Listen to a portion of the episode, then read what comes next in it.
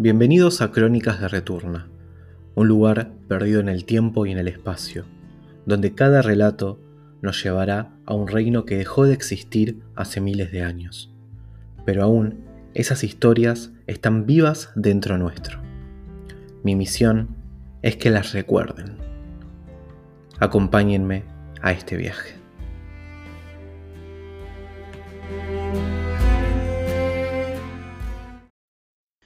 Corazón gitano.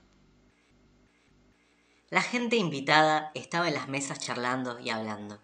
Algunos contaban anécdotas de su semana, de sus vidas. Quienes no se conocían se presentaban, preguntaban de dónde eran y de cómo llegaron a ese lugar.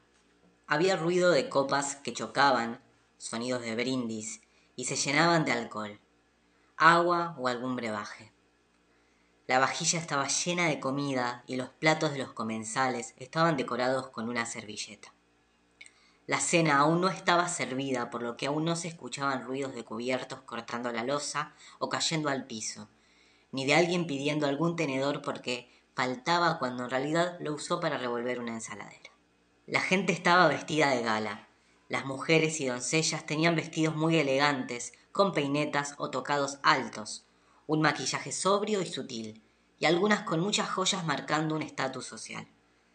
Las más jóvenes iban con vestidos más cortos y estaban en una esquina del salón hablando entre ellas y compartiendo algún chisme. Los hombres vestían camisa y pantalón de vestir. Había algunos guardias entre la gente, que podían distinguirse por alguna medalla de honor colgando del bolsillo de la camisa.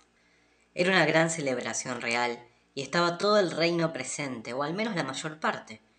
Unos meses atrás se repartieron las invitaciones para el gran banquete que sería en el Salón Real, celebrando el cumpleaños del príncipe. Estaban invitados reinas y reyes de otras regiones, condes y princesas, y mucha gente de la ciudadela que era llegada al príncipe. Mi invitación llegó una mañana, yo estaba sentada trabajando con algunos experimentos, y el cartero real tocó mi puerta entregando en mano un sobre. Solicitó en el acto mi presencia. Cuando volví al taller, abrí el sobre lacrado y desplegué la carta que estaba escrita en puño y letra por el mismísimo príncipe.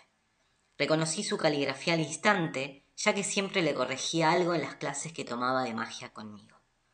Estaba invitada junto a mi hija. Tenía algo de miedo. Temía que me miraran mal al entrar, al reconocerme, ya que mi estilo de vida es muy opuesto a la realeza. Pero de todas formas, si tenía una invitación de mi discípulo, debía hacer acto de presencia y estar ahí con mi mejor actitud y energía. El pequeño príncipe merecía un gran abrazo. Me llamo Singara Inverna. Soy una egiptana, una tribu nómade perdida en el tiempo. Poseo el don de la clarividencia. Mi hija Bohemia heredó los mismos dones que yo junto a la mediunidad. Nos pusimos una pollera larga con joyas en sus extremos, un peinado alto y muchos brillos. Realizamos un conjuro para que la luz de la luna refleje en los pliegues del vestido todas las estrellas y constelaciones del cielo. Y entramos a la fiesta con algo de humildad, pero con la cabeza bien alta. Sé que están presentes muchas personas que me querían ver muerta, ya que profeticé sus separaciones muertes de sus familiares o pérdidas de embarazos. Otros eran grandes clientes que gracias a mí pudieron casarse, tener hijos y buena salud. Pero estaba ahí, inmaculada con la carta de invitación en mis manos. Un joven opuesto me llevó a una mesa donde con mi hija nos sentamos y para nuestra sorpresa había dos amigas de la infancia de ella y una pitonisa de otro reino. No me sentía tan sola. Me presenté con esa señora y cuando estábamos charlando un par de trompetas rompieron el bullicio. Todos los reyes de Returna habían llegado. El viento comenzó a soplar lentamente por todo el salón hasta que de forma abrupta un vendaval casi vuela los adornos que estaban en los techos. Las velas se apagaron por un segundo y al volver la luz los reyes del aire hicieron su entrada donde fueron aplaudidos por la gente tomaron su lugar en la gran mesa que estaba en el fondo del salón. Luego un par de trompetas sonaron nuevamente y un temblor se empezó a sentir.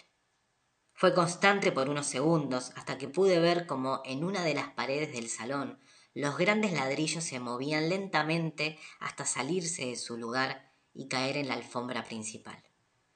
Temí porque el techo cayera, pero percibí que había magia en este asunto y así fue.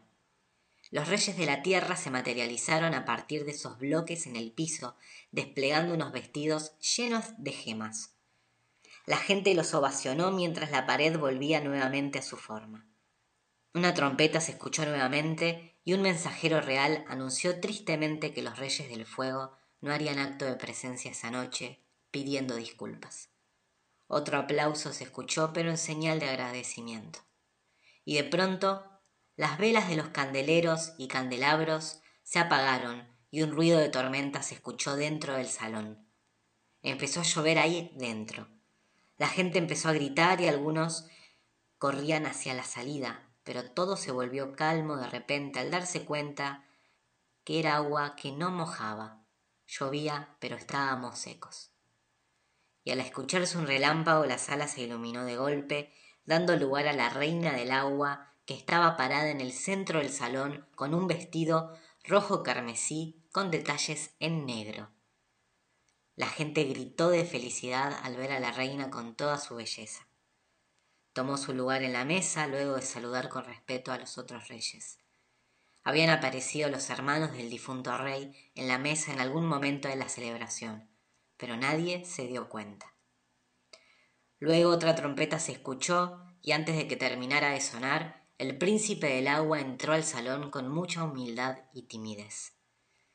Saludó de lejos a la gente mientras caminaba lentamente por la alfombra central hasta llegar a la mesa donde su madre lo abrazó fuertemente. El cumpleañeros había llegado. Cuando el príncipe saludó a sus familiares, miró a los invitados. Me miró dibujando una sonrisa y de sus espaldas desplegó un par de luces que parecían alas celestes brillantes con los que abrazó a toda su familia a la vez. Y esa misma luz se desplegó por todo el salón abrazando a cada uno de los invitados. Al llegar a mí se sintió la energía pura y limpia y con mucha calidez y amor. Luego de ese acto de magia blanca, se sentó en la mesa y la comida empezó a flotar por los aires hasta llegar a la mesa de cada uno de nosotros. El reinado de Returna era algo increíble. Nos sentíamos todos a gusto y éramos felices. Los músicos del reino tocaron diferentes ritmos toda la velada y pude bailar con el príncipe. Lo abracé fuerte mientras lloraba de alegría y él agarró mis manos agradeciendo toda la magia que le enseñé. Cuando estaba soltando sus manos, de pronto todo se puso negro. Vi sangre, vi muerte, vi pérdidas y exilio. Vi un ser vil y déspota. Vi una sombra gigante que salió detrás del príncipe y quiso atacarme. Y en un acto reflejo solté forma brusca las manos del cumpleañero. ¿Estás bien, Zingara? me preguntó asustado. Sí, mi cielo, le dije. Solo me sentí algo mareada por el alcohol. Me abrazó nuevamente y siguió bailando. Yo volví a mi lugar en la mesa y me agarré fuerte la cabeza. Mi hija, Bohemia, se acercó preocupada. ¿Qué pasó, mamá? ¿Qué viste? me dijo suavemente al oído. La miré con miedo y le respondí.